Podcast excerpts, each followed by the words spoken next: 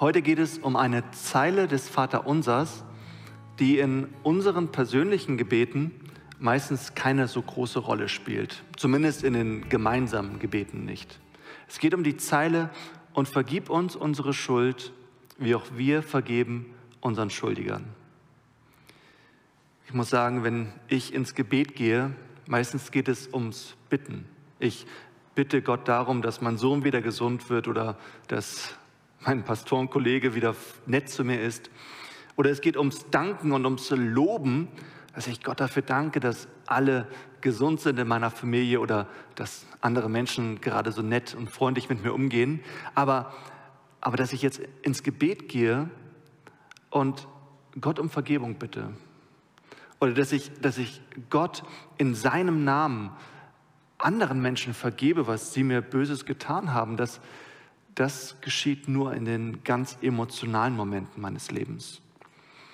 Aber ich glaube, es ist ganz wichtig, es ist wichtig für, für unser Verhältnis zu Gott und es ist auch wichtig für unsere eigene Freiheit. Jesus erzählt ein Gleichnis in Matthäus 18. Er spricht da von einem Mann, der horrende Schulden hat. Er schuldet dem König, dem König, der alle Macht hat, 10.000 Zentner Silber. Und eines Tages ruft der König ihn zu sich und sagt, so, mein lieber Knecht, heute ist Zahltag, ich will mein Geld zurück. Und der Mann sagt, hey, gib mir bitte noch einen Aufschub, ich, ich kann es noch nicht bezahlen. Und der König sagt, also gut, wenn du es nicht bezahlen kannst, dann, dann verkaufen wir dich jetzt in die Sklaverei und deine Frau verkaufen wir auch, mal gucken, wo die dann landet. Und deine Kinder werden auch verkauft. Und der, der Mann bekommt es mit der Angst zu tun und er fällt dem König vor die Füße und sagt, bitte hab Erbarmen. Und der König hat Erbarmen und sagt, okay, mir blutet gerade das Herz, ich, ich, will, dir, ich will dir deine Schuld vergeben. Der Mann kommt heraus aus dem Palast, springt als freier, als befreiter Mensch auf die Straße und im nächsten Moment sieht er einen anderen Mann, der ihm wiederum Geld schuldet, nämlich 100 Silbergroschen. Und er stürmt auf diesen Mann zu, er, er packt ihn, er, er wirkt ihn und er schreit ihn an, gib mir mein Geld zurück. Und der Mann, der bittet ihn auch, hey, gib mir bitte noch einen Aufschub, ich kann es noch nicht bezahlen. Und, aber dieser Mann, dem gerade vergeben wurde, er, er, er lässt den anderen ins Gefängnis schmeißen und sagt, und du kommst erst wieder raus, wenn du alles bezahlt hast. Dem König kommt diese Begebenheit zu Ohren und er lässt diesen Mann wieder zu sich rufen. Stellt ihn vor sich hin, er stellt ihn zur Rede. Fragt ihn, sag mal, wie, wie konntest du nur? Und dann sagt er zu dem Mann, dem er bereits vergeben hatte, pass auf, du konntest, du konntest nicht vergeben. Jetzt machen wir es mal so. Ich schmeiß dich in den Kerker. Du kommst erst wieder frei, wenn du mir all das zurückbezahlt hast, was ich dir bereits vergeben hatte. Warum erzählt Jesus diese Geschichte?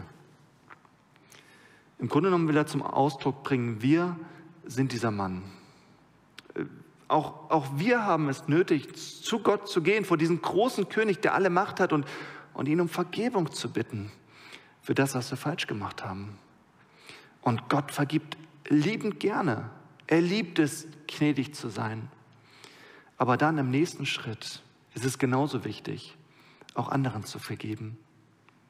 Das, auch das ist wichtig, damit wir zum einen selbst wirklich frei sein können und zum anderen, damit auch unser Verhältnis zu Gott im Klaren ist.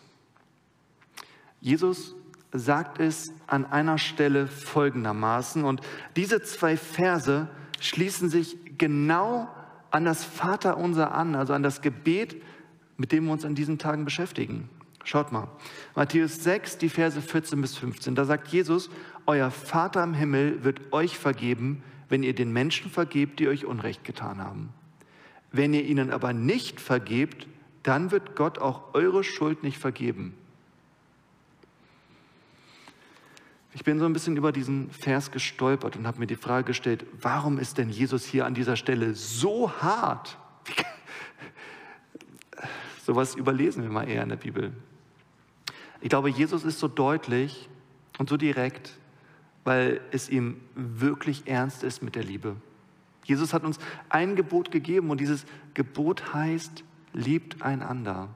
Und zur Liebe zählt die Vergebung dazu. Und Jesus war es so wichtig, dass wir so radikal sind in der Liebe, dass wir selbst unsere Feinde lieben, dass wir selbst die Menschen lieben, die uns eins ausgewischt haben, die fies zu uns waren, die, durch die wir richtig einen Nachteil im Leben erlebt haben. Jesus sagt in Matthäus 5, Vers 44, liebt eure Feinde und betet für die, die euch verfolgen. Und ich habe mir die Frage gestellt, wie soll das gehen? Es geht im Namen von Jesus, indem wir es einfach aussprechen, indem wir sagen, Jesus, ich vergebe dieser Person in deinem Namen, auch wenn die Gefühle vielleicht nicht mitspielen. Auch wenn wir uns gerade nicht danach fühlen. Ich denke, als Jesus ans Kreuz gegangen ist, hat er sich auch nicht danach gefühlt, aber er hat es einfach durchgezogen. Und was ist daraus gefolgt? Freiheit für uns.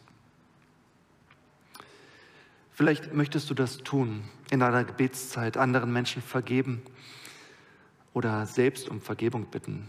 Und wenn dir jetzt niemand einfällt, dem du irgendwas vergeben solltest, dann, dann probier mal Folgendes, Folgendes aus. Geh ins Gebet, schließ die Augen und schau, welche Person dir da so vor Augen kommt, vor dein geistiges Auge. Und dann bete für diese Menschen und bitte Gott darum, diese Menschen voll zu segnen, ihnen nur das Beste zu tun, dass diese Menschen richtig Glück haben im Leben. Und wenn du bei irgendeiner Person merkst, dass da in dir irgendeine innere Blockade ist, dass es irgendwie nicht geht, diesen Menschen wirklich das Beste zu wünschen, dann dann kann es daran liegen, dass irgendetwas zwischen euch steht. Dass da irgendetwas ist, was noch nicht bereinigt ist, dass da irgendetwas ist, was noch vergeben werden muss. Und dann tu es.